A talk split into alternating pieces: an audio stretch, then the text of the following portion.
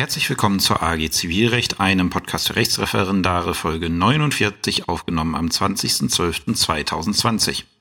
Ja, nun auch im Zivilrecht äh, wahrscheinlich die letzte Folge für dieses Jahr, wenn es mich doch nicht doch noch überkommt, dass ich äh, die Runden 50 voll machen möchte und ich ein geeignetes Thema finde.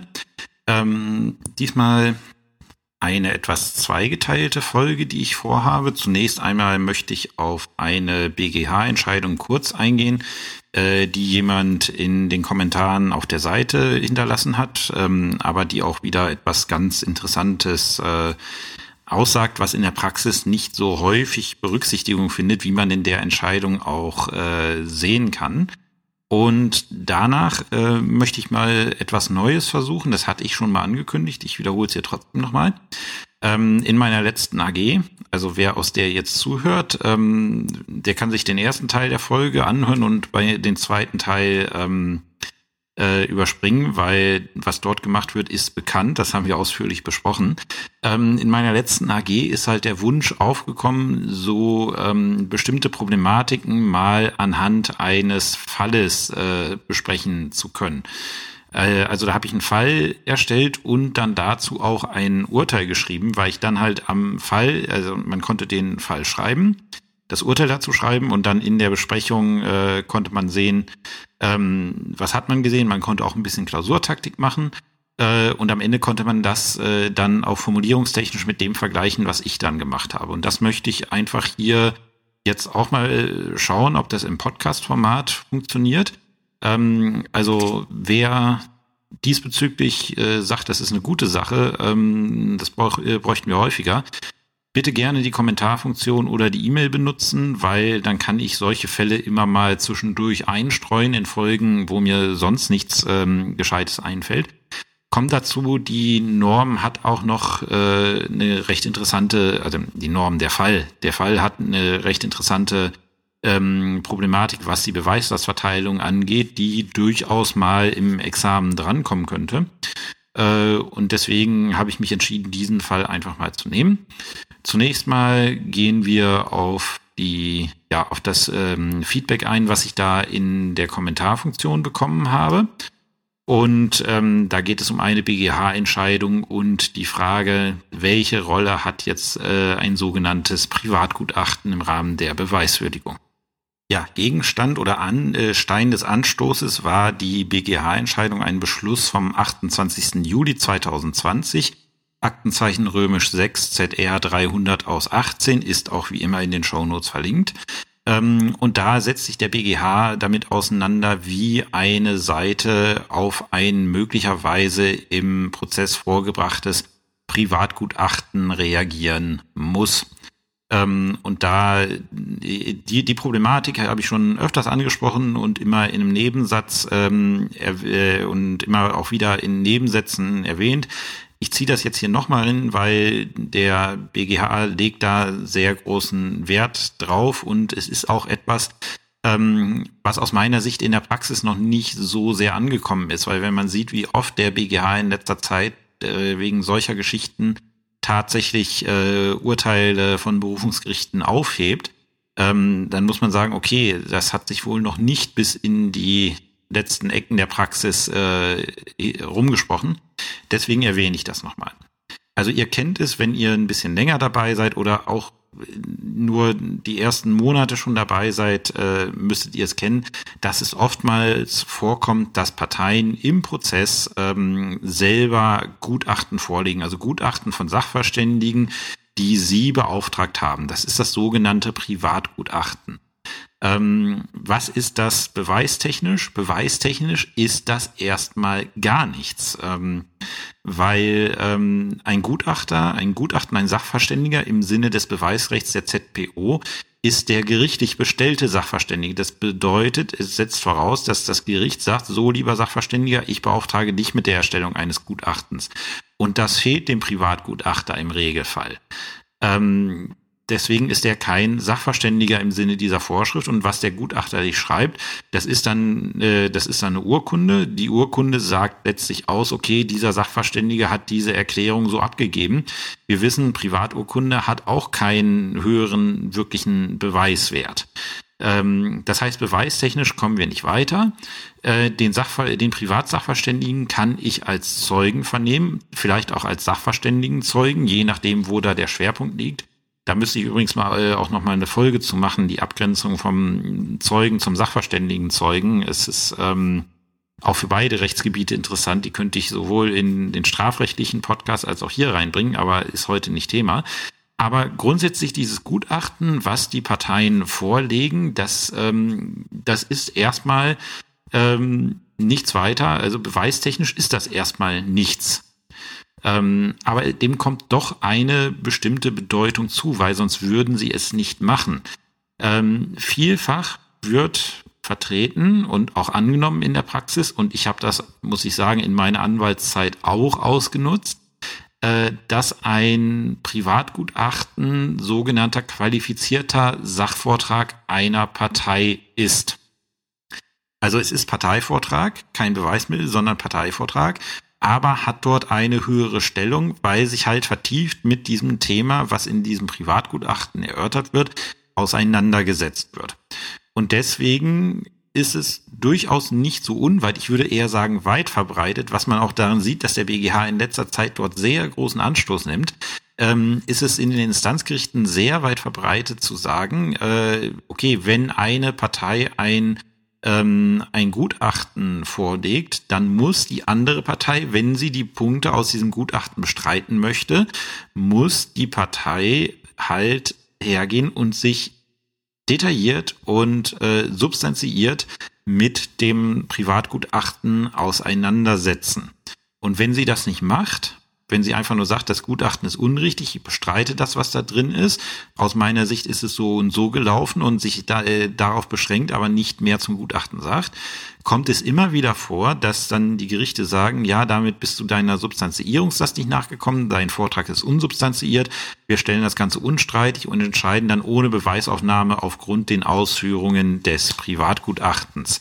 Äh, ich frage, ich will jetzt nicht in die Runde fragen, wer sowas schon äh, bei sich in der Praxis erlebt hat. Ähm, es kommt tatsächlich vor. Ich habe solche Urteile auch schon gelesen. Ob ich sowas schon mal als Richter gemacht habe, da, das weiß ich jetzt gerade nicht, ob ich mal wirklich explizit gesagt habe, mir reicht dieses Privatgutachten und damit hast du dich nicht substanziert genug auseinandergesetzt. Das weiß ich jetzt nicht, ob ich auf den Zug auch schon mal aufgefahren bin. Ähm, in den letzten Jahren, seitdem ich mich vertieft mit der Sache auch für die AGs beschäftige, würde ich es ausschließen, weil mir da die Rechtsprechung bekannt ist. Aber davor könnte es äh, durchaus mal, also will ich nicht ausschließen, dass das auch bei mir schon mal vorgekommen ist. Und jedenfalls der BGH nimmt, äh, das hatte ich auch schon mehrfach erwähnt, und äh, er macht es in dieser Entscheidung, die ich zitiert habe, mit äh, ziemlicher Deutlichkeit. Er nimmt an dieser Praxis Anstoß und sagt, das ist eine Verletzung des rechtlichen Gehörs und hat in dem Fall ähm, das OLG Zelle aufgehoben. Äh, dem lag nämlich, also im Fall lag zugrunde, dass die Beklagte ein Eisenbahnunternehmen ist und die Klägerin war ein Eisenbahninfrastrukturunternehmen. Also im Endeffekt Eisenbahninfrastrukturunternehmen bedeutet, das sind jetzt platt gesagt die, denen die Schienen gehören, denen die Infrastruktur gehört. Und jedenfalls äh, führte die Beklagte irgendwie Waggons von Cuxhaven nach Bremen. Schöne Strecke, wer dort mal gewesen ist. Und jedenfalls ist es dann zu einem Unfall gekommen, bei dem mehrere äh, Züge entgleist sind, wo auch der, äh, der äh, die Maschine der Beklagten mit beteiligt gewesen ist. Ähm, da sind mehrere Züge mit äh, entgleist und es hat jedenfalls einen enormen Schaden gegeben. Streitwert äh, hat der BGH angegeben mit zwei äh, zwei Millionen einhunderttausend Euro. Also geht schon um ein bisschen was. Und die Klägerin hat halt das beklagte Eisenbahnunternehmen auch Schadenersatz in Anspruch genommen wegen diesem Unfall äh, und hat das Ganze mit einem Bericht des Untersuchungszentrums der Eisenbahnuntersuchungsstelle des Bundes, kurz EUB, und verschiedenen ähm, Berichten der Bundespolizeiinspektion unterlegt. Äh, und die Beklagte hat sich dahingehend eingelassen, ähm, dass sie sagt, die Ursache für das Entgleisen ist vollkommen unklar. Ähm, es stünde nicht fest, äh, wann da irgendwas blockiert habe. und äh, die Entgleisung sei auch nicht allein auf die auf eine angezogene Feststellbremse zurückzuführen und hat sich jedenfalls nicht näher mit diesem Gutachten auseinandergesetzt und sowohl das Landgericht als auch das Oberlandesgericht haben der Klage dann durch Grundurteil stattgegeben und äh, gegen die Entscheidung vom OLG hat dann die äh, Beklagte nicht Zulassungsbeschwerde erhoben und damit auch Erfolg gehabt. Die Sache ging zurück ans OLG, weil der BGH gesagt hat, diese Behandlung durch das OLG verletzt das Richter, richterliche Gehör. Ähm, weil eben das OEG gesagt hatte, nein, du hast dich nicht hinreichend genau mit den, äh, mit den Ausführungen des Privatgutachtens auseinandergesetzt. Und warum ist das so? Da zitiert der BGH wieder diesen Satz, den ich äh, auch schon mehrfach gesagt habe. Eine Partei genügt bei einem von ihr zur Rechtsverteidigung gehaltenen Sachvortrag ihren Substanzierungssichten, wenn sie Tatsachen vorträgt, die in Verbindung mit einem Rechtssatz geeignet sind, das von der anderen Seite geltend gemachte Recht als nicht bestehen zu lassen. Dabei ist weder ist unerheblich, wie wahrscheinlich die Darstellung ist, und ob sie auf eigenem Wissen oder auf einer Schlussfolgerung aus Indizien beruht. Mehr muss eine Partei nicht vortragen. Und die Partei muss erst recht nicht äh, qualifiziertem Sachvortrag der anderen Partei, der auf Expertenwissen beruht, mit ähm, Vortrag in, äh, mit Vortrag in entsprechender Qualität entgegentreten, weil das kann sie nicht. Und der BGH sagt, das muss sie auch nicht. Sie muss, eine Partei muss sich kein Spezialwissen zur Führung des Rechtsstreits aneignen, weil sie davon ausgehen kann, dass wenn es auch Spezialwissen zur Entscheidung dieses Rechtsstreits ankommt, das Gericht dafür sorgen wird, dass alle äh, allen Beteiligten dieses Spezialwissen durch einen gerichtlich bestellten Sachverständigen ähm, vermittelt wird. Das ist in Einzelfällen, kann einen das als Richter ärgern. Deswegen verstehe ich so ein bisschen die Kollegen, die das äh, in den Instanzgerichten so machen. Aber im Ergebnis wird der BGH aus meiner Sicht sehr deutlich recht haben. Ähm, warum ärgert, da, ärgert einen das manchmal? Ähm, das kann ich aus meiner Tätigkeit in der Arzthaftungskammer genau sagen. Ähm, da kriegt man drei außergerichtliche Gutachten zu lesen. Ähm, weil irgendwie zwei Privatgutachten eingeholt wurden und dann gab es noch ein Schlichtungsverfahren irgendwie vor der Schlichtungsstelle der Ärzte und in allen ist ein Gutachten eingeholt worden und alle drei Gutachter sagen erkennbar, nein, das war kein Behandlungsfehler. Andernfalls kommt der Fall, also wenn die sagen, es war ein Behandlungsfehler, kommt der Fall recht selten vor Gericht, dann wird sich meistens außergerichtlich verglichen. Und dann kommt es trotzdem sehr häufig vor, dass der Kläger dann doch vor Gericht zieht, trotz dieser Gutachten, die im Regelfall auch aus meiner, also äh, ich habe da ein paar gelesen, die waren sehr gut und man hat das auch sehr gut nachvollzogen, weswegen die gemeint haben, kein Behandlungsfehler. Und dann kommt der Kläger doch vor Gericht und meistens dann auch noch verbunden mit einem PKH-Antrag. Ähm, und das Einzige, was man dann äh, in der Klage dazu zu lesen kriegt, ist ja, diese, ähm, diese Gutachten sind falsch. Der gerichtliche Sachverständige wird was anderes herausfinden. Ähm, und tatsächlich diesen Leuten muss man dann PKH gewähren. Das scheitert auch nicht an der Mutwilligkeit, weil es sind eben nur Privatgutachten. Und äh, man weiß ziemlich genau vorher, was rauskommt. Ich habe es noch nie äh, nie erlebt, dass bei solchen, dass dann bei solchen einer solchen Übermacht an Gutachten tatsächlich der gerichtlich bestellte Sachverständige gesagt hat, nein, das war doch ein Behandlungsfehler. Ähm, das ist, äh, das habe ich äh, habe ich noch nie erlebt. Und äh, dann macht man das Ganze nochmal und dann kommt das gerichtliche Sachverständigengutachten bestätigt im Endeffekt das, äh, was alle Beteiligten eigentlich schon vorher hätten wissen können. Und dafür muss man dann auch noch PKA gewähren. Klammer auf, es passiert genauso, ist mir auch schon vorgekommen, dass das äh, Schlichtungsgutachten äh, ja wirklich äh, eklatante Be äh, Behandlungsfehler festgestellt hat und äh, die äh, Beklagtenseite es dann trotzdem auch einen Prozess hat ankommen lassen und auch gesagt hat, dieses Gutachten ist falsch. Äh, also es geht in beide Richtungen. Aber das ist halt, da ärgert man sich äh, dann so ein bisschen, weil man sich eine Menge Arbeit machen muss für etwas, was aus der eigenen persönlichen Sicht ähm, ja recht klar ist. Ähm, aber warum sollte man sich die Arbeit trotzdem machen und warum hat der BGH letztlich damit recht? Ähm, wenn wir jetzt äh, aus, davon ausgehen würden, die Partei muss sich äh, mit gleicher Intensität wehren wie das Gutachten, dann ähm, wäre es ja so, sie müsste entweder selber Expertenwissen haben, was sie im Regelfall nicht hat, oder sie müsste dann hergehen und um auf dieses Gutachten eingehen zu können, müsste sie selber einen Sachverständigen beauftragen, um dann erstmal vortragen zu können. Ähm, das würde dann dazu führen, dass wir quasi in jedem Prozess Privatsachverständige drin hätten, die beide irgendwie was anderes sagen und dann am Ende, ähm, äh, am Ende äh, kommt dann doch noch ein äh, gerichtlich bestellter Sachverständiger rein. Das heißt, man hätte in jedem, äh, in vielen Verfahren einen Sachverständigenkampf ohne Ende.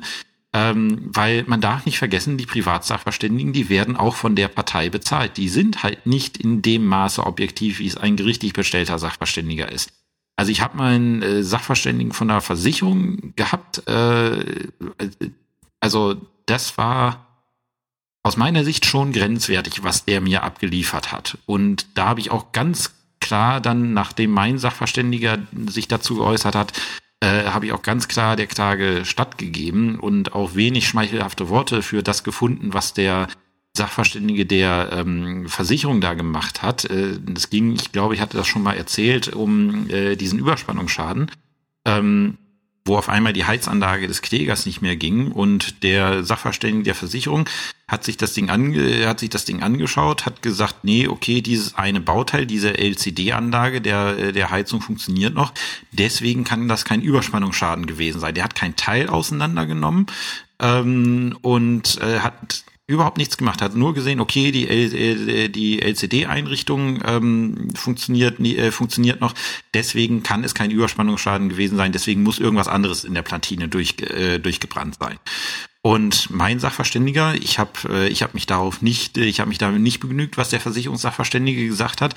Mein Sachverständiger ist dann losgegangen, hat gesagt, okay, ähm, wir haben erstmal durch Wetterberichte belegt, dass hier in unmittelbarer Nähe ähm, die äh, wirklich starke Blitzeinschläge stattgefunden haben.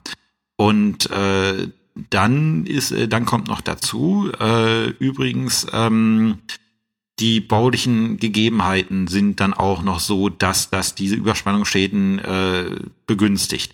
Ich habe die Platinen aufgemacht, da findet man typische Überspannungsschäden auf den Platinen und die Tatsache, dass die, äh, äh, dass das LCD-Display der Heizung noch funktioniert.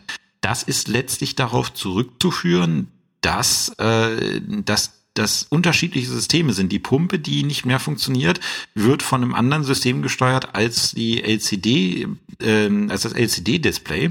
Und da ist es so, dieses LCD-Display ist besser geschützt, das hält höhere Spannungen aus. Da sind Widerstände drin, ähm, die erst mit höheren Spannungen ähm, überschritten werden. Aber diese Pumpe, die Schaltkreise, die die Pumpe steuern, die sind anfälliger und es ist halt so gewesen, dadurch, durch diese Überspannung sind diese Schaltkreise geschädigt worden, aber die Spannung war nicht groß genug, um den Widerstand für das LCD-Display zu durchbrechen. Da sieht man mal den Unterschied. Der Sachverständige der Versicherung, ich habe den, muss man sagen, war ich böse, ich habe ich hab den in dem, äh, in dem Urteil auch immer ähm, als äh, Sachverst äh, Privatsachverständigen in Anführungszeichen äh, behandelt. Äh, das OEG war noch äh, war noch äh, brachialer. Die haben einfach gesagt, das ist ein Zeuge. Also die haben überhaupt nichts, äh, haben über die Sachkunde überhaupt nichts gesagt. Äh, wie gesagt, er ist ja hingekommen, hat sich äh, hat sich nur das LCD-Display angesehen, hat gesagt, äh, nee, ist kein Schaden, wir lehnen die Regulierung ab. Da sieht man, der kriegt sein Geld von der Versicherung, der hatte aus irgendwelchen Gründen es nicht nötig äh, oder war nicht bemüht oder warum auch immer. Jedenfalls, er hat keine tiefgreifendere Untersuchung angestellt. Und äh, wenn ich jetzt das genommen hätte und gesagt hätte, ja, das ist substanzierter Parteivortrag, dem musst du erstmal substanziert entgegentreten, lieber Beklagter, hatte der, äh, lieber Kläger, hatte der in dem Prozess nicht, kann ich mich ganz genau daran erinnern, hatte kein Privatgutachten oder sowas vorgelegt, ähm, dann hätte ich die, hätte ich die Klage abweisen müssen. Und es ist halt so, und das sagt der BGH letztlich mit diesem Beschluss, auch wenn das nicht ausdrücklich, äh, ausdrücklich reinschreibt, die Prozesse sollen halt nicht von Privatgutachtern entschieden werden. Weil auch die Gutachter haben ja Spielräume, wie sie was sehen. Und natürlich kann dieser Spielraum dann auch ausgenutzt werden zugunsten, zulasten desjenigen, der äh, oder zugunsten desjenigen, der mich bezahlt. Ich will nicht sagen, dass das regelmäßig vorkommt, aber es ist halt so, dass wirklich nur der gerichtlich bestellte Sachverständige, der auch Befangenheitsrecht unterliegt, den man wie gesagt auch aus dem Rechtsstreit rausnehmen kann, wenn er befangen ist, dass nur der letztlich die Feststellung trifft, die dann das Gericht dazu in die Lage versetzen, die Sache zu entscheiden. Und wenn man das anders macht, ähm, dann würde das dazu führen, dass derjenige, der sich ein Gutachten leisten kann, immer im Vorteil ist und immer äh, und sehr häufig den Prozess äh, gewinnen wird. Weil gehen wir jetzt mal davon aus, wir haben die Partei auf der Gegenseite, die jetzt dagegen anargumentieren soll und die kriegt PKH. Gut, für den Rechtsstreit kriegt sie PKH, aber äh, Prozesskostenhilfe bezahlt ihr kein privates Sachverständigengutachten. Da müsste die Partei dann mit horrenden Kosten erstmal in Vorkasse gehen, um überhaupt eine Beweisaufnahme zu erzwingen. Und deswegen, wenn man das Ergebnis, also wenn man das Ergebnis dieser Rechtsprechung mancher Instanzgerichte zu Ende denkt, dann muss man sagen, der BGH dürfte Recht haben äh, mit dem, was er da macht, auch wenn einen das im Einzelfall sehr nerven darf, weil äh, sehr, sehr nerven wird, weil man vielen Sachen schon ansieht, wie sie ausgehen, wenn man solche teilweise aussagekräftigen Privatgutachten bekommt, wie zum Beispiel bei der Schlichtungsstelle der Ärzte, der Sachverständige, der da drin ist, gut, der, der ist auch Mediziner, das ist aber beim gerichtlich bestellten Sachverständigen auch der Fall. Aber die sind auch im weitesten Sinne unabhängig, weil die von einer, äh, von einer neutralen Schlichtungsstelle beauftragt werden, nicht von den Parteien. Und selbst die nehmen wir nicht als qualifizierten Sachvortrag. Also das Fazit aus diesem kleinen Kapitel ist, ähm, den Trick äh, mancher Anwälte, den ich auch, muss ich sagen, zu meiner Anwaltszeit angewandt habe, halt ähm, versuchen, eine Beweisaufnahme zu umgehen, indem ich ein Privatgutachten vorlege und den Gegner zu was anderem zwinge. Ich kann es immer noch versuchen, weil möglicherweise im Einzelfall werde ich damit in den Instanzgerichten Erfolg, Erfolg haben, wenn es nicht gerade zum BGH geht.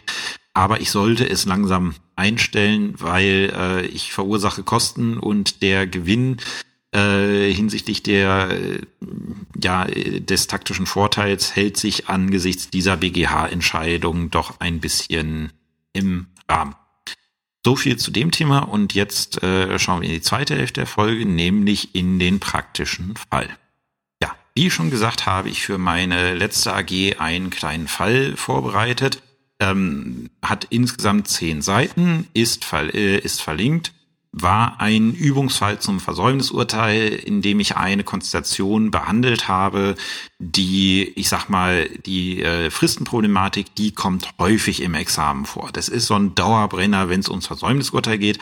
Und deswegen, als mich dann meine AG nach, ähm, ja, nach bestimmten Fällen für, für die Vorbereitung fragte, ob ich da was erstellen könnte, war klar, okay, dieses Thema nehme ich, weil dann kann ich auch gleich vernünftige Formulierungshilfen mit an die Hand geben. Der Fall hat äh, ja zehn Seiten und ich würde einfach mal vorschlagen, ihr macht jetzt an dieser Stelle einmal Pause, macht die Shownotes auf, lest euch den Fall durch und dann sprechen wir mal ein bisschen über den Fall aus klausurtaktischer Sicht. So, alle fertig mit Lesen. Dann schauen wir uns den Sachverhalt jetzt einmal so aus klausurtaktischen Erwägungen an.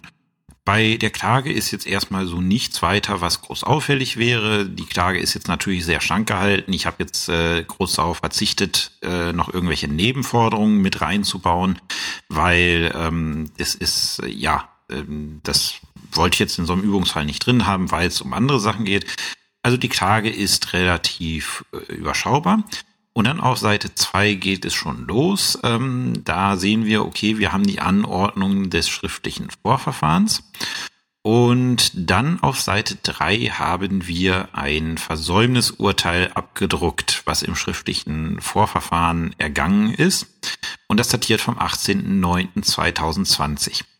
Hier ist der erste Punkt, den ich, äh, auf den ich euch klausurtaktisch in solchen Versäumnisurteilkonstellationen hinweisen möchte. Nämlich schaut euch mal das Rubrum an. Und ich bitte darum, das jetzt ernst zu nehmen. Nicht, dass ihr denkt, ich kann kein Rubrum schreiben, sondern dieses Rubrum ist mit Absicht falsch geschrieben. Hat die 105. Zivilabteilung des Amtsgerichts Halle Saale durch die Richterin am Amtsgericht Muster als Einzelrichterin im schriftlichen Vorverfahren ohne mündliche Verhandlung am 18.09.2020 für Recht erkannt. Dieser Eingangssatz ist in doppelter Hinsicht grob falsch. Ähm, warum schreibe ich ihn dann doch da rein? Weil solche Sachen in VU-Klausuren vorkommen weil ihr müsst so ein bisschen an uns Landesjustizprüfungsämter denken. Ähm, in dem Moment, wo wir ein Versäumnisurteil abdrucken in der Klausur, müssen wir zwangsläufig auch ein Rubrum mit abdrucken. Aber wenn wir das Rubrum richtig mit abdrucken würden, dann könntet ihr in der Klausur einfach das Rubrum abschreiben ähm, was dann dazu führt, dass diese Leistung, ein Rubrum selber verfassen zu können, ähm, nicht mehr irgendwie äh, ja zu prüfen wäre, weil da habt ihr ja schon etwas, was ihr einfach abschreiben könnt. Und deswegen, ich will nicht sagen, dass es in jeder VU-Klausur der Fall ist, aber es kommt sehr häufig vor, weil wir natürlich wissen, dass ihr das abschreiben könnt in der Klausur. Es kommt deswegen sehr, sehr häufig in diesen VU-Klausuren, die ich gesehen habe, vor, dass sich im Rubrum ein Fehler versteckt. Und der kam natürlich auch hier zum Tragen, als ich die Klausur äh, diesen Fall erstellt habe. Nämlich, zumindest in Sachsen-Anhalt ist es so, wie es in anderen Bundesländern ist, weiß ich jetzt nicht, aber zumindest fürs hiesige Bundesland gilt, die Zivilabteilung wird bei einem amtsgerichtlichen Zivilurteil nicht im Rubrum genannt, sondern da heißt es, hat das Amtsgericht Halle Saale durch die Richterin am Amtsgericht Muster im schriftlichen Vorverfahren ohne mündliche Verhandlung am für Recht erkannt. Genauso fällt das Einzelrichterin unterm Strich. Bei Einzelrichter gibt es nur in den Spruchkörpern äh, Kammer oder Senat, am LG oder am OLG. Ähm, bei den Amtsgerichten werden immer Einzelrichter tätig in Zivilsachen. Deswegen wird das in Zivilsachen nicht extra hervorgehoben. Deswegen der erste Appell, den ich an euch richte, ähm, achtet in VU-Klausuren bitte auf die Angaben im Rubrum, die werden höchstwahrscheinlich in irgendeiner Hinsicht falsch sein. Manchmal äh, ist, äh, wird vom Abdruck des Rubrums auch Abstand genommen. Das ist dann auch eine Möglichkeit, wie man es macht. Aber tatsächlich aus meiner Sicht die weit verbreitetere Möglichkeit, äh, also Variante ist tatsächlich dass man ein Rubrum schreibt, aber dort Fehler reinbaut, um halt zu schauen, wer schreibt es einfach nur ab und wer hat es verstanden. Und tatsächlich in den VU-Klausuren, die ich so korrigiere im Examen, kann man so sagen, gefühlte 60, 70 Prozent schreiben den Fehler einfach mit ab. Und dann ist man immer gleich als erstes, okay, ja, wieder abgeschrieben, schön. Ach, mal selber geschrieben. Besser. Also es ist dann schon, äh, die, die Klausur wird deswegen nicht scheitern. Also es werden niemals so elementare Fehler ins Rubrum eingebaut werden, ähm, dass die Klausur daran scheitert, wenn man das abschreibt, weil das würde dazu führen, dass äh, auch die Zustellung dann Probleme machen würde. Ähm, aber jedenfalls, äh, ja, da achtet mal drauf. Schaut euch mal eure VU-Klausuren, die ihr bei euch so liegen habt, nochmal an. Ähm, unter dem Aspekt und versucht mal die Fehler in dem Rubrum zu finden. Deswegen Rubrum bitte selber schreiben. Der Tenor von dem Versäumnisurteil ist jetzt sehr unproblematisch. Äh, der ist antragsgemäß. Der Beklagte wird verurteilt, an den Kläger 3000 Euro zu zahlen. Kosten des Rechtsstreits hat der Beklagte getragen und das Urteil ist vorläufig vollstreckbar. Dann aber unter dem Versäumnisurteil Hinweis für die Bearbeitung. Das obige Versäumnisurteil welches ordnungsgemäß ergangen ist, weil ich nicht, weil ich nicht möchte, dass irgendwer daran rummeckert, dass das und das gefehlt hat, wurde dem Beklagten am 21.09.2020 und dem Klägervertreter am 23.09.2020 mit ordnungsgemäßer Rechtsmittelbelehrung zugestellt. Oh, wir haben zwei Zustelldaten an den Beklagten und an den Klägervertreter.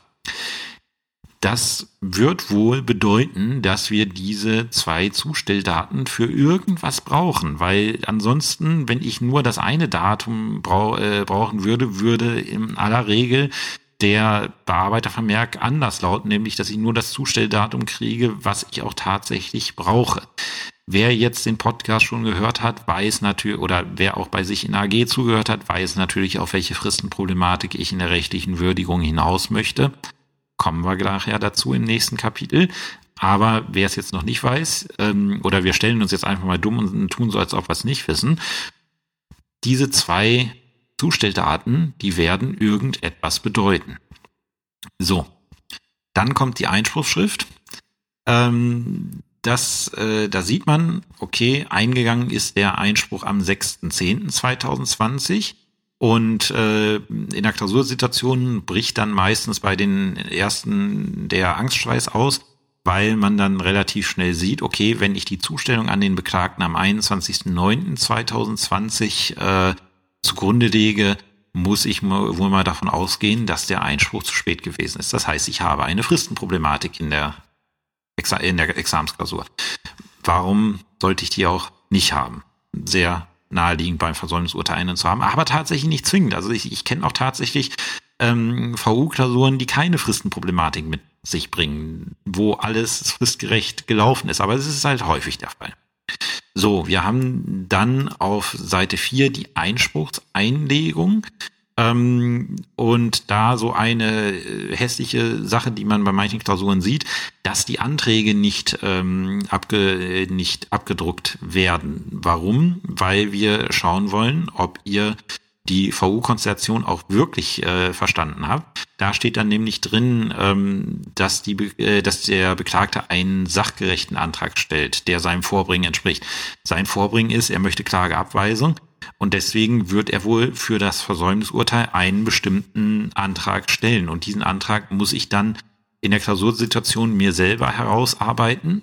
Das ist nochmal so eine Prüfungs, äh, ja, so eine zusätzliche Prüfungsaufgabe, um zu schauen, kann der Referendar, die Referendarin mit dem Versäumnisurteil ähm, umgehen.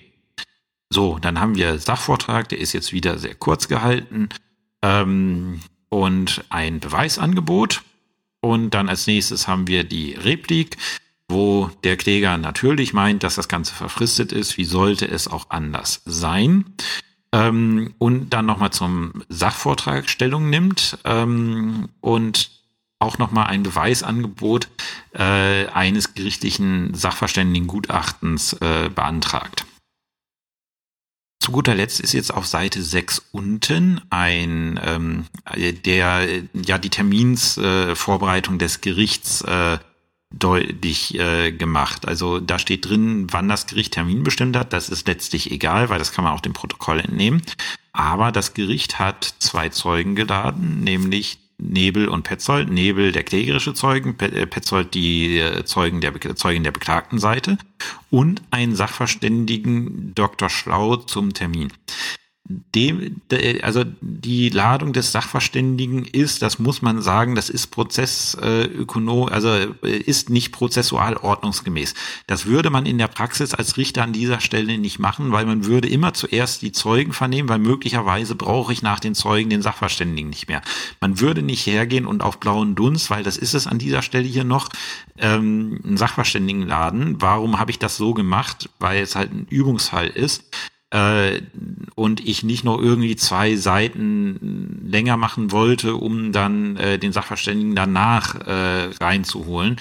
Ähm, aber kleiner Hinweis, das ist nicht ganz prozessordnungsgemäß. Das würde kein Gericht so machen, auf blauen Dunsten Sachverständigen äh, zu laden, weil wir werden in der rechtlichen Würdigung sehen, ähm, auf das Sachverständigengutachten kommt es erst im Ergebnis der Beweisaufnahme an. Das ist ein bewusster Fehler, den ich hier gemacht habe, einfach um den Sachverhalt auf zehn Seiten zu halten, weil sonst würde er ähm, 13 Seiten umfassen und hätte an sich nichts gewonnen. Deswegen diese Passage bitte niemals als Vorbild so für die eigene Verhandlungsführung und Vorbereitung nehmen. So, dann haben wir auf Seite 7 geht es los mit dem Sitzungsprotokoll. Ähm, das Sitzungsprotokoll ist immer sehr, sehr wichtig. Auch in der Klausur ist es sehr, sehr wichtig, weil viele wesentliche Informationen in dem Sitzungsprotokoll enthalten sind, namentlich auch, welche Anträge denn bitte gestellt werden und was ansonsten so passiert ist. Äh, deswegen schaut euch immer das, ähm, das Sitzungsprotokoll genau an. Ähm, was kann ich erstmal daraus schließen, dadurch, dass das äh, Gericht die Sache terminiert hat und auch Zeugen und Sachverständige, wobei Sachverständige ja nicht so ganz genau richtig war, äh, hatten wir ja gesprochen, aber ich kann sehen, okay, das Gericht hat einen Termin bestimmt und hat Zeugen geladen. Das bedeutet, ich muss schon mal davon ausgehen, weil das Gericht ja grundsätzlich alles richtig macht, wenn ich es mal nicht falsch machen lasse in der Klausur, aber grundsätzlich der Satz gilt, äh, das Gericht macht eigentlich alles richtig in der Prozess, ähm, in der Prozessführung ganz wenige Ausnahmen in den Klausuren, wo das mal anders ist, in den Urteilsklausuren. Ähm, und hier ist es so, dadurch, dass ein Termin bestimmt wurde und Zeugen geladen wurde, könnt ihr davon ausgehen, dieser Einspruch ist rechtzeitig. Wenn ihr nicht sowieso schon darauf gedrillt seid, dass ihr zur Rechtzeitigkeit des Einspruchs kommen müsst, auf Teufel komm raus, weil ansonsten ist die Prüfung sehr schnell vorbei. Aber hier sieht man auch an, sieht man es auch an der Handlung des Gerichts, dass dieser Einspruch wohl rechtzeitig gewesen ist. Ähm, dann haben wir die Güteverhandlung, äh, die Überleitung in die streitige Verhandlung. Und dann habe ich äh, gemein, wie ich bin, natürlich auch wieder die Anträge entfernt, so dass ihr im Tatbestand die ja, die sachdienlichen Anträge für das Vorbringen der Parteien schreiben müsst, die werden aus der ganzen Konstellation äh, relativ eindeutig ersichtlich. Hinweise hat das Gericht auch erteilt, die werden regelmäßig auch rausgenommen aus äh, den Prüfungsakten. Warum? Weil man halt nicht möchte, dass ihr da auf eine falsche oder richtige Fährte gelockt werdet. Deswegen werden die Hinweise rausgenommen. Aber dann kann man immer sagen, dass äh, diese Hinweise halt erteilt worden sind. Dann sind die Parteien auch nochmal persönlich angehört worden. Es gehört dazu, würde man in der Praxis auch machen, aber um halt nicht nochmal das zu schrei äh, schreiben zu müssen, was in der Klage und in der Klageerwiderung steht, ähm, habe ich das halt auch verkürzt. Und jetzt kommen wir zur Beweisaufnahme. So, was bedeutet das? Ähm, der Zeuge Nebel wird als erstes vernommen. Wir schauen uns mal an, wer den benannt hat. Der ist vom Kläger benannt worden. Was bedeutet, wenn dieser Zeuge zuerst aussagt, dann sieht das Gericht die Beweislast beim Kläger. Weil andernfalls würde die Zeugin Petzold zuerst aussagen. Man vernimmt immer zuerst die, ähm, ja, die, äh, wie sagt man, ähm, man vernimmt immer zuerst die beweislichen Zeugen, dann die gegenbeweislichen Zeugen. Und äh, in dem Moment, wo das Gericht sagt, okay, ich fange mit dem Zeugen Nebel an, äh, dann gehe ich mal davon aus, dass irgendeine Beweislast, welche genau das ist, das ist so ein bisschen schwieriger in dem Fall, aber dass die Beweislast in jedem Fall beim Kläger liegen wird. So, der sagt dann auch mal was äh, zur Sache, einen recht kurzen Abschnitt äh, und ähm, wird dann ohne großes Trara entlassen. Daraufhin wird die Zeugin Petzold aufrufen. Nächstes Warnzeichen für die Klausur, nicht so sehr für die Praxis. Für die Praxis bedeutet das nicht so viel, aber für die Klausur bedeutet das, oh, Irgendein Beweisergebnis muss für den Kläger, äh, muss hängen geblieben sein aus Sicht des Gerichts, was für den Kläger positiv ist. Also irgendein Beweis muss er geführt haben, weil sonst würde der Sachverhalt dahin gehen, dass man die Zeugin nach Hause schickt. Klammer auf. In der Praxis kann man das theoretisch auch machen.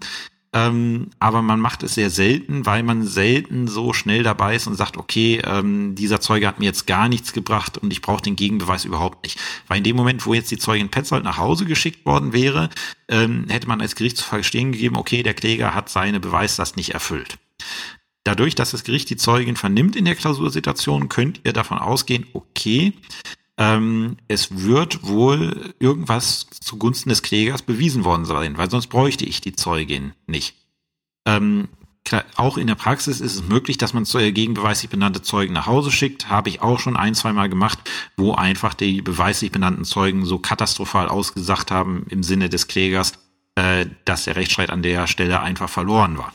So, die sagt dann auch irgendwas zur Sache und wenn man mal grob vergleicht, die sagt irgendwie das gleiche wie äh, wie der Zeuge Nebel. Das ist dann immer ein sehr interessanter Moment, weil äh, in dem Moment ist man sich bei äh, in der Praxis eigentlich immer sicher, okay, es ist wohl tatsächlich so passiert, wenn die Zeugen äh, das übereinstimmt so schildern. Und es ist tatsächlich auch häufiger der Fall, als man denkt, dass dann die äh, der Zeuge, der beweislich benannte Zeuge, der gegenbeweislich benannte Zeuge haarklein genau das Gleiche erzählen. Äh, das kommt häufiger vor, als man denkt. Ähm, so, die wird dann auch entlassen. Und dann kommen wir tatsächlich nochmal zum Sachverständigen.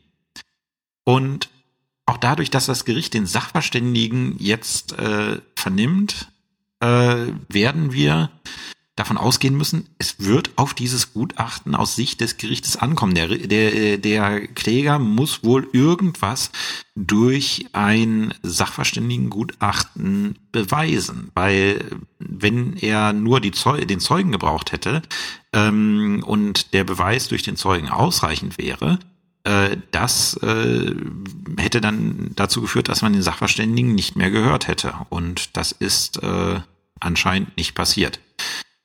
Ansonsten hat das, ähm, ja, hat das äh, Protokoll so keine weiteren Inhalte jetzt, die so interessant wären, außer dass halt die Entscheidung am Ende des Sitzungstages ergeht. Das bedeutet, das Urteil ähm, würde dann auch am 5.11.2020 verkündet werden, was aber für euch nicht relevant ist, weil ihr ja ohnehin nicht äh, den Verkündungsvermerk anbringt. Und die mündliche Verhandlung war dann auch am 5.11.2020 und die schreibt man dann halt auch ins Rubo. Das jetzt soweit, wie man klausurtaktisch an so einen Sachverhalt rangeht. Und jetzt schauen wir uns als nächstes an, welche Informationen gehören am besten in welcher Reihenfolge wo in den Tatbestand.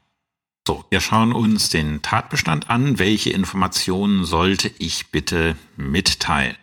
Ähm, erstmal brauchen wir ein Schlaglicht. Äh, es ist ziemlich offensichtlich, dass es hier um Werkvertrag geht und deswegen lautet mein Schlaglicht, der Kläger nimmt den Beklagten Aufzahlung von restlichem Werklohn in Anspruch. Ähm, dann ist es nicht so ganz unwichtig, dass die Parteien früher in, bereits in Vertragsbeziehungen standen, weil das auch so ein bisschen für die Glaubhaftigkeit und Glaubwürdigkeit der Zeugenaussagen relevant ist. Deswegen sollte man das mitteilen. Und das ist das Erste, was man äh, mitteilt. Die Parteien standen in der Vergangenheit bereits in Vertragsbeziehungen. Warum teilt man das zuerst mit? Weil das in der Chronologie der frühestmögliche Punkt ist. Und dann geht man zum 1.2.2020. Ähm, da trafen sich die Parteien und das muss man sagen, wohl unstreitig in Anwesenheit der beiden Zeugen auf dem Grundstück des Beklagten, ähm, da der Beklagte den Kläger mit dem Streichen seiner Garage beauftragen wollte. Das ist auch unstreitig. Also es war klar, äh, die haben sich da getroffen und die beiden Zeugen waren dabei immer sehr wichtig. Wenn unstreitig ist, dass die Zeugen dabei gewesen sind bei etwas Bestimmten, sollte ich das auch im Tatbestand mitteilen ähm, und was gemacht werden sollte. Dann, dass die Garage in Augenschein genommen wurde, ist wichtig, weil das äh, später für die rechtliche Würdigung relevant ist. Das teilt man mit. Und was auch unstreitig ist, und es ist sehr, sehr wichtig, das mitzuteilen, im Ergebnis dieses Gespräches ist der Beklagte oder hat der Beklagte den Kläger mit dem Streichen der Garage beauftragt. Also an, an dem grundsätzlichen äh, Werkvertragsschluss äh, gibt's nichts zu streiten. Da sind sich beide Parteien einig. Einen Werkvertrag haben wir wohl ähm, äh, haben wir wohl äh, abgeschlossen. Und da greife ich jetzt die rechtliche Würdigung so ein bisschen vorweg. Es ist auch unstreitig zwischen den Parteien, dass der Kläger das nicht umsonst machen sollte werden wir sehen, wenn wir nachher in die rechtliche Würdigung schauen, dass das ein ganz elementarer Punkt ist im Werkvertragswesen, weil wir da teilweise mit Vermutungen arbeiten müssen, wenn wir dort keine Regelung haben.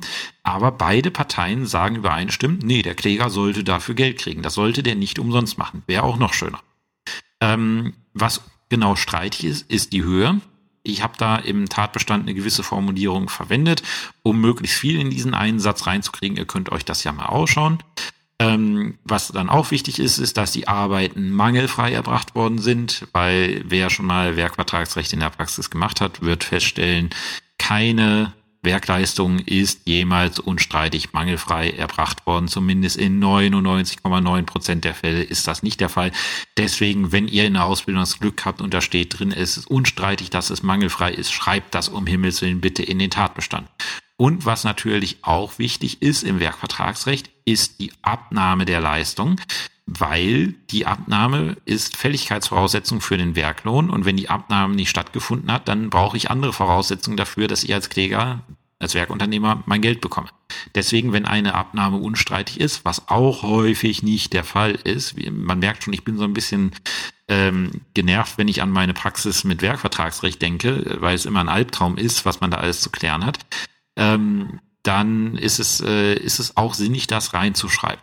Und natürlich, dass der Beklagte 3000 Euro schon an den Kläger gezahlt hat, weil das für die Frage der Teilerfüllung wichtig ist.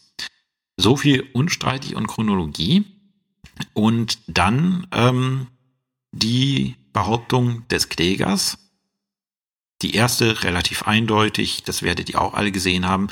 Äh, am 1.2.2020 hätte man sich auf einen Werklohn von 6.000 Euro geeinigt. Das ist ja sehr, relativ klar oder sehr eindeutig vom Kläger, äh, streitiger Klägervortrag und auch hinsichtlich der Beweislast wohl dem Kläger zuzuordnen. Da äh, keine Geheimnisse. Und wenn ihr jetzt euch mal meinen Tatbestand anschauen werdet, dann seht ihr, ähm, es sei nicht so gewesen, dass man sich lediglich auf 3000 Euro geeinigt habe. Ähm, das mag jetzt überraschen, weil in dem Moment, wo ich das beim Kläger mit einordne, würde ich dem Kläger für diese Behauptung, dass man sich auch nicht auf 3000 Euro geeinigt hat, die Beweislast auf. Und das ist eine, eines der Hauptprobleme dieses Falls, warum die Beweislast dafür, dass man sich nicht auf 3000 Euro geeinigt hat, äh, auch vom Kläger zu führen ist im Ergebnis. Wir werden gleich in der rechtlichen Würdigung sehen, warum das der Fall ist. Dann kommt die Prozessgeschichte zum Versäumnisurteil und dort habe ich dann auch einen meiner Textbausteine aus der Folge zum Versäumnisurteil verwendet, die ihr dort nachlesen könnt. Da gibt es nichts äh, Besonderes. Kenner werden sie wiedererkennen. Und dann der Kläger beantragt nunmehr, der möchte 3000 Euro haben. Er hat durch das Versäumnisurteil 3000 Euro bekommen. Ähm, er beantragt natürlich das Versäumnisurteil vom 18.09.2020 aufrecht zu erhalten. Ähm, ist ganz logisch. So, der Beklagte möchte nicht zahlen und deswegen lautet sein, ja, äh, lautet sein Antrag natürlich, das Versäumnisurteil vom 18.09.2020 aufzuheben und die Klage abzuweisen. Streitigen Beklagtenvortrag habe ich jetzt tatsächlich nicht gebracht, weil der Beklagte hat keine irgendwie elementare Rechtsansicht geäußert, äh, die ich hier wiederzugeben hätte, um seinem Vorbringen zu, ähm, äh, um sein, ja, um seinem Vorbringen gerecht zu werden. Ähm, und die Tatsachenbehauptung habe ich schon beim Kläger eingeordnet. Äh, und ich hätte außer dem kontradiktorischen Gegenteil für den, äh, außer dem kontradiktorischen Gegenteil für den streitigen beklagten Vortrag nichts, was ich äh, bringen könnte. Und deswegen habe ich in diesem Fall einfach mal den, ähm, den, ja, den beklagten, den streitigen beklagten Vortrag weggelassen.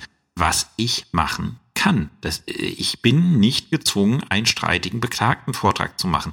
Äh, es gibt Fälle, in denen, und dazu gehört dieser Fall, in denen der streitige Beklagtenvortrag den Tatbestand überhaupt nicht voranbringen würde, weil man einfach nur das im Endeffekt negierend wiederholen würde, was der Kläger schon gesagt hat. Und deswegen lasse ich ihn in solchen Fällen auch in der Praxis durchaus mal weg.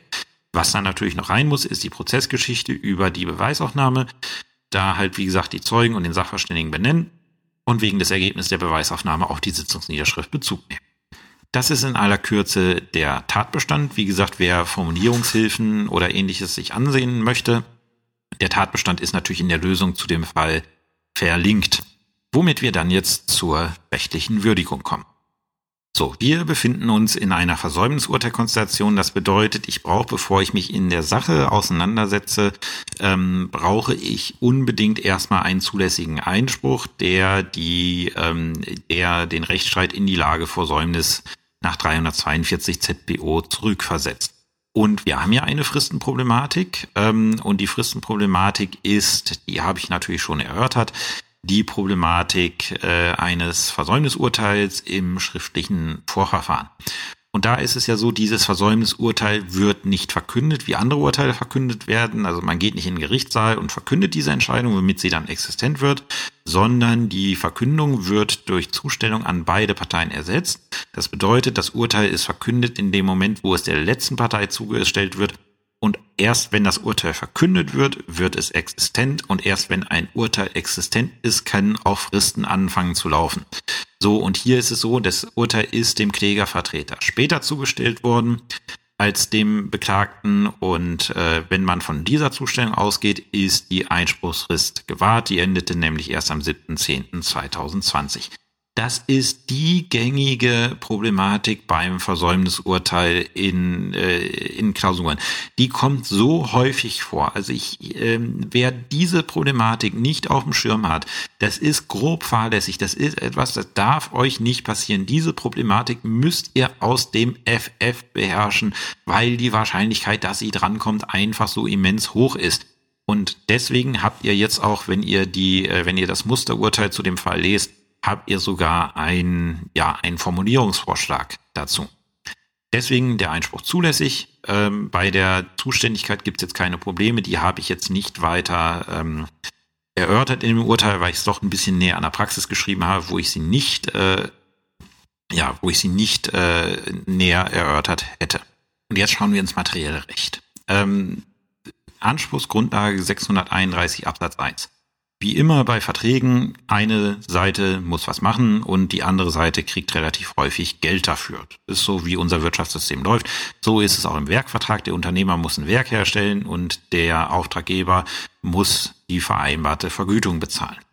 Jetzt kommt es allerdings tatsächlich gerade bei Werkverträgen sehr häufig vor und ihr glaubt nicht, was man alles äh, für Werke bestellen und anbieten kann, ohne sich mal über den Preis Gedanken zu machen oder zu unterhalten. Es kommt tatsächlich sehr häufig vor, dass irgendwie über den Preis nicht gesprochen wird oder dass man sich über den Preis nicht einigt. Wo man beim Kaufvertrag sofort sagen würde, hey, stopp, ähm, wesentlicher Vertragsbestandteil, hallo, äh, da fehlt was.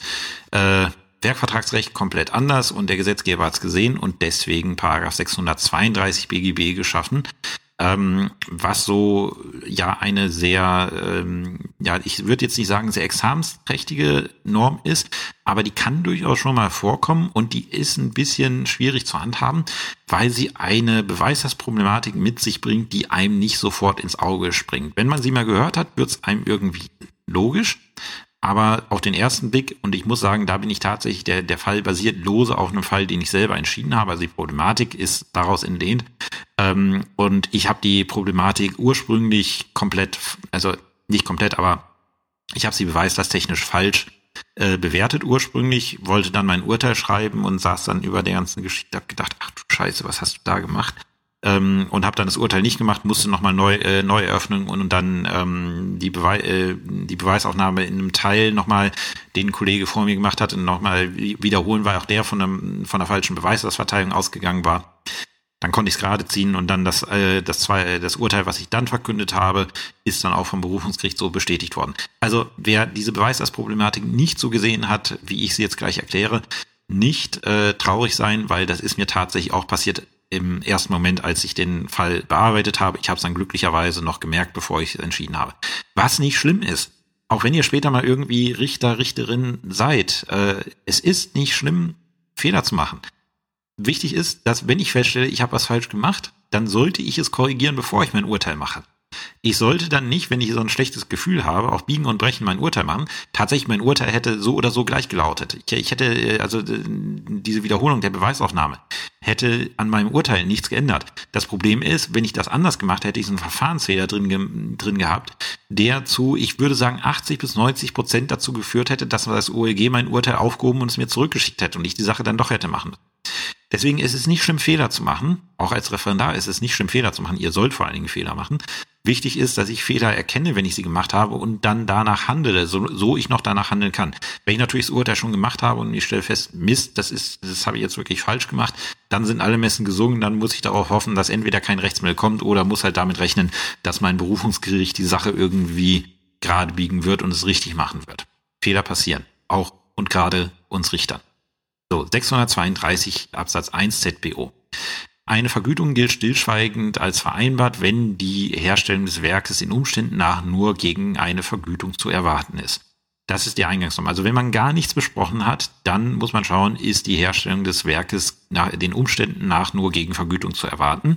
Haben wir dieses Problem hier 632 Absatz 1? Nein, haben wir nicht, weil beide sind sich zumindest dahingehend einig, es sollte vergütet werden. Es geht also nicht um die Frage, ob hier vergütet werden sollte, sondern man ist sich nicht einig, in welcher Höhe vergütet werden sollte.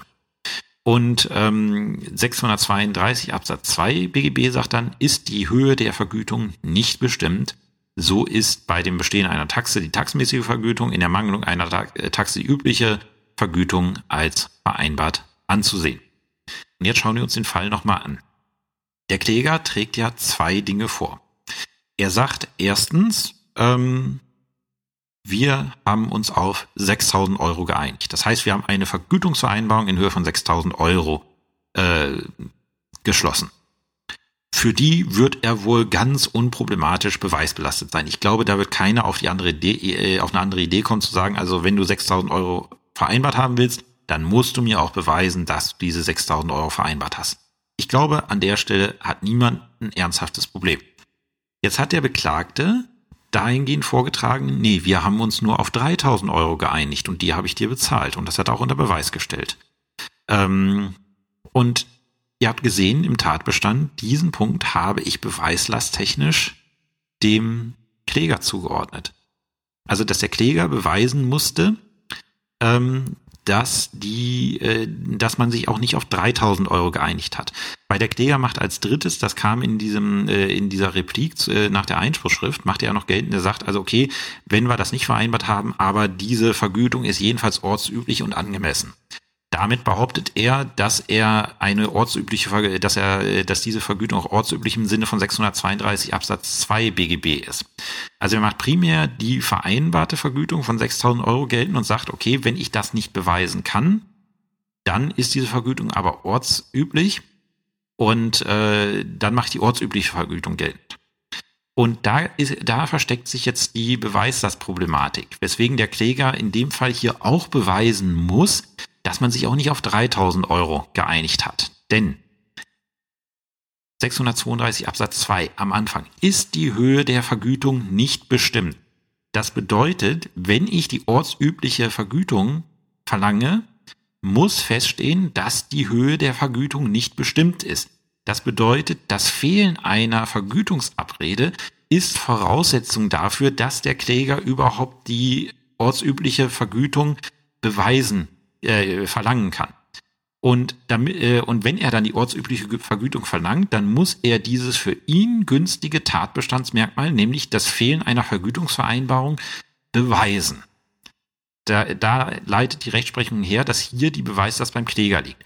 Ganz so einfach ist es nicht, weil so einfach möchte man möchte man es den ähm, Auftraggebern auch nicht machen.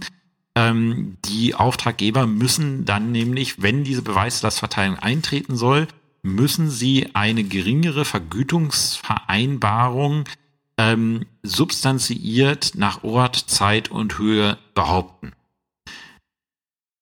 Wenn Sie das nicht machen, kann man direkt auf die ortsübliche Vergütung gehen. Machen Sie es, muss der Werkunternehmer, der die ortsübliche Vergütung möchte, diese Vergütung erst einmal, also diese Behauptung der Gegenseite von einer geringeren Vergütungsvereinbarung erstmal widerlegen. Kommentiert ist das Ganze bei Padan 632 Rand Nummer 18. Oder ihr schaut einfach in mein Urteil zu dem Fall, da ist es auch nochmal ausgeführt. Diese Beweislastverteilung ist tricky und das ist der Punkt, der mir auch in dem Fall durchgegangen ist, als ich ihn das erste Mal bearbeitet habe, den ich Gott sei Dank vor meinem Urteil noch gemerkt habe und dann noch äh, dann die ganze Sache gerade ziehen konnte. Ähm, aber das war halt, äh, das war halt wirklich haarscharf. Und ähm, ich will nicht wissen, wie viele von euch hier ähm, falsch gelegen haben. Sicherlich einige. Man kann Glück haben, man kann über die Kommentarstellen im Parlern stolpern, ähm, aber das ist, äh, das, auf Glück sollte man sich nicht verlassen. Ich denke, ihr versteht jetzt, warum die Beweislastverteilung so ist, wie sie ist. Und natürlich, wenn man dann dazu kommt, okay, eine Vergütungsvereinbarung ist nicht geschlossen worden, wir können die ortsübliche Vergütung verlangen, dann muss der Kläger, der Werkunternehmer natürlich auch verlangen, äh, auch beweisen, dass diese Vergütung ortsüblich ist. Schauen wir uns jetzt mal hier die, ähm, die äh, Behauptung des Beklagten zur niedrigeren Vergütungsabrede in Höhe von 3000 Euro an. Ist die substanziiert nach Ort, Zeit und Höhe dargelegt? Man wird wohl sagen müssen, ja, weil es ist unstreitig, dieses Gespräch, diese Gespräche hat es gegeben. Ähm, und äh, da waren auch die Zeugen da, die benannt wurden. Und das Einzige, wo die Schilderung hier divergiert, ist halt der Wert 6 oder 3.000 Euro und ob man sich letztlich geeinigt hat. Das ist die einzige Divergenz. Aber man wird wohl sagen müssen, diese geringere Vergütungsabrede auf 3.000 Euro, die hat der Beklagte wohl hinreichend substanziert dargestellt. Deswegen muss der Kläger erstmal beweisen, dass er eine vereinbarte Vergütung von 6.000 Euro gehabt hat. Kann er das nicht beweisen, gehen wir im, gehen wir auf die ortsübliche Vergütung. Und da muss er erst tatsächlich erstmal widerlegen, dass es diese Vereinbarung auf 3000 Euro auch nicht gegeben hat. Um dann im letzten Schritt beweisen zu können, dass die Vergütung von 6000 Euro ordnungsgemäß sind. Und wenn ihr euch jetzt nochmal unter diesem Aspekt vor Augen führt, wie ist das Gericht vorgegangen? Es hat zuerst den Klägerzeugen, den Nebel vernommen. Der Nebel hat jetzt zur Vergütungsvereinbarung, war er nicht so sonderlich hilfreich, das werden wir gleich sehen. Aber er hat ja auch irgendwie gesagt, nee, so wirklich auch eine Vergütung hat man sich nicht geeinigt. Und damit fällt er zum einen seiner Partei in den Rücken, jetzt äh, bildlich gesprochen. Er sagt, also der Zeuge hat gesagt, was gewesen ist aus seiner Sicht, was auch dadurch deutlich wird, dass die gegenbeweislich benannten Zeugen genau dasselbe sagt. Aber man wird nach der Zeugenaussage wohl davon ausgehen müssen, okay, wir haben keine Vergütungsvereinbarung. Das ist der Punkt, den der Kläger in jedem Fall durch diesen Zeugen wohl erstmal bewiesen hat. Deswegen schaut sich die, äh, schaut sich das Gericht jetzt als nächstes die Frau Petzold, die Ehefrau des Beklagten an und äh, stellt da äh, und hört sie sich an. Und die sagt genau dasselbe. Deswegen hat die wohl diesen Beweis auch nicht gegenbeweislich erschüttert. Das bedeutet, okay, wir können aufgrund der Zeugenaussagen erstmal davon ausgehen, wir haben keine Vergütungsvereinbarung. Und jetzt im letzten Schritt holt das Gericht den Sachverständigen und sagt, okay, Sachverständiger, sag mir, sind diese 6000 Euro, ist das die ortsübliche Vergütung oder nicht? Das ist der letzte Punkt, den der Kläger dann beweisen muss. Und diese drei Punkte muss man jetzt in der Beweiswürdigung im Urteil darstellen. Das erste ist, dass man sich auf 6000 Euro geeinigt hat, ist in wenigsten Sätzen abgehandelt weil da war der Zeuge Nebel einfach unergiebig. Er hat gesagt, äh, nee, auf 6000 Euro haben wir uns nicht geeinigt. Man ist so auseinandergegangen, dass man später über den Preis nochmal reden wollte. Unergiebiger Zeuge, ganz eindeutig, sehr schnell abgehandelt. Punkt zwei: die fehlende Vergütungsvereinbarung von 3000 Euro, das ist jetzt ein bisschen mehr. Oder ich habe es auch sehr knapp dargestellt. Ähm, aber da muss ich jetzt erstmal feststellen, okay, er sagt, man hat sich halt nicht geeinigt, deswegen ist die Aussage ergiebig. Ist sie glaubhaft? Ist der Zeuge glaubwürdig? Alles Punkte, die ich darstellen muss. Und dann ist dieses Beweisergebnis gegenbeweislich erschüttert worden. Nein, weil die Zeugin sagt tatsächlich das Gleiche. Und in dem Sinne ist der Gegenbeweis dann unergiebig geblieben. Man kann auch vielleicht drüber nachdenken, ob sich der Kläger hier die Aussage der Zeugin nebelkonkludent zu eigen macht. Ähm, aber soweit würde ich dann in jedem Fall gehen. Und der dritte Punkt, ähm, die, äh, ja, die 6000 Euro ist das ortsüblich und angemessen. Da muss man dann nochmal das Sachverständigengutachten würdigen und der sagt, gut, außer dem Kläger hätte es niemand für 6000 Euro gemacht, der nächstbillige Preis wären 7000. Deswegen wird man wohl sagen müssen, also jedenfalls die 6000 Euro sind angemessen. Bitte nicht auf die Idee kommen, dem Kläger 7000 Euro zuzusprechen. Das ist noch eine kleine Falle, die sich hier, äh, die sich hier versteckt im, äh, im Fall. Ähm, man könnte ja nach dem Sachverständigengutachten davon ausgehen, okay, ortsüblich sind mindestens 7000 Euro. Der Kläger ist äußerst günstig, aber ortsüblich wären in jedem Fall wohl mindestens 7000 Euro. Kann man die dem Kläger nicht zusprechen? Nein, kann man nicht, weil der Kläger es nicht beantragt hat. Der wollte insgesamt 6000, 3000 hat er schon bekommen, er wollte drei weitere. Und mehr hat er nicht beantragt. Und in dem Moment, wo ich ihm vier zusprechen würde, weil ich von 7000 Euro als ortsübliche Vergütung an, äh, ausgehe, begehe ich einen schweren Fehler, weil ich gegen die Dispositionsmaxime ähm, verstoße und dem Kläger dann etwas zuspreche, was er nicht beantragt hat, was ich von Gesetz wegen nicht darf. So. Ich habe dann im Urteil noch ein bisschen ausgeführt, warum die 6000 Euro jetzt ortsüblich sind. Fällig ist das Ganze auch, weil der Kläger, äh, weil der Beklagte die Leistung abgenommen hat nach 641 Absatz 1, äh, Satz 1 BGB. Das Ergebnis ist deswegen, ähm, die Klage ist vollumfänglich begründet. Ähm, und das führt uns zum Tenor. Das Versäumnisurteil des Amtsgerichts Halle vom 18.09.2020, Aktenzeichen 105c, 102 aus 20 wird aufrechterhalten. Das ist der Hauptsache Tenor. Nicht wundern, dass ich da jetzt ein bisschen langsamer war, weil ähm, das hängt damit zusammen, dass ich eine E-Mail bekommen hatte. Ich soll doch ein bisschen langsamer sprechen, wenn ich äh, gerade wenn ich äh, Tenöre vorlese und ähm, das nehme ich mir natürlich immer sehr zu Herzen, wenn so ein Feedback äh, kommt. Deswegen bin ich äh, bin ich versucht so in zentralen Punkten jetzt ein bisschen langsamer zu sprechen und mir macht auch heute irgendwie enorm die Stimme zu schaffen. Ich weiß nicht, woran das liegt. Hauptsache Tenor ist erledigt. Aufrechterhaltung VU. Die weiteren Kosten des Rechtsstreits hat der Beklagte zu tragen, weil über die Kosten des Rechtsstreits, also Ergebnis nach Einspruch ist, der Beklagte muss alle Kosten des Rechtsstreits äh, tragen, weil er den Prozess vollständig verliert. Ähm, es gibt schon eine Kostenentscheidung im Versäumnisurteil. Es ist nur noch nicht entschieden über die Kosten nach Einspruch bis Ende. Und deswegen muss man tenorieren, die weiteren Kosten des Rechtsstreits hat der Beklagte zu tragen, um halt der VU-Konstellation Rechnung zu tragen. Und jetzt ähm, haben wir die Besonderheit bei der äh, vorläufigen Vollstreckbarkeit. Das Versäumnisurteil ist ohne Sicherheitsleistung vorläufig vollstreckbar, wie es sich aus dem Gesetz ergibt. Jetzt ist der Beklagte zur Zahlung von 3000 Euro verurteilt worden. Das bedeutet, vorläufige Vollstreckbarkeit nach 708 haben wir nicht, sondern nach 709 ZBO. Und deswegen muss ich erstmal tenorieren, das Urteil ist gegen Sicherheitsleistungen in Höhe von 120 Prozent des jeweils zu vollstreckenden Betrages vorläufig vollstreckbar. Erster Satz. Jetzt habe ich hier die Besonderheit vom Versäumnisurteil, weil das Versäumnisurteil ist ja ohne Sicherheitsleistung vorläufig vollstreckbar und damit könnte man auch weiter vollstrecken. Deswegen, ich muss es jetzt angleichen und dann im nächsten Satz dann bringen, die Vollstreckung aus dem genannten Versäumnisurteil darf nur fortgesetzt werden, wenn diese Sicherheit geleistet ist. Das ist ein Fall von 709 Satz 3 ZBO, um halt die vorläufige Vollstreckbarkeit, die sich jetzt streitig am Ende der Hauptsache ergibt, mit der vorläufigen Vollstreckbarkeit aus dem Versäumnisurteil anzugleichen. So, das war jetzt die erste Folge mit der Arbeit am praktischen Fall. Ähm, ich muss sagen, das hat irgendwie Spaß gemacht, das mal so zu erklären. Ähm, ich würde gerne mal von euch wissen als Feedback, wie hat euch das äh, gefallen? Ist das etwas, wo ihr sagt, das ist gewinnbringend? Da habe ich äh, wirklich mal Sachen erfahren können. Ähm, das würde ich, da würde ich gerne mehr von hören. Oder auch halt das Feedback, nee, irgendwie, das ist nichts für ein Podcast-Format, ähm, weil irgendwie ich da nicht mit klarkomme, nebenher das, äh, äh, das erstmal schreiben zu müssen, dann äh, parallel dazu die Sachen zu lesen, mit meinen Sachen zu vergleichen. Wie gesagt, äh, ist ja quasi Premiere jetzt für diese Folge.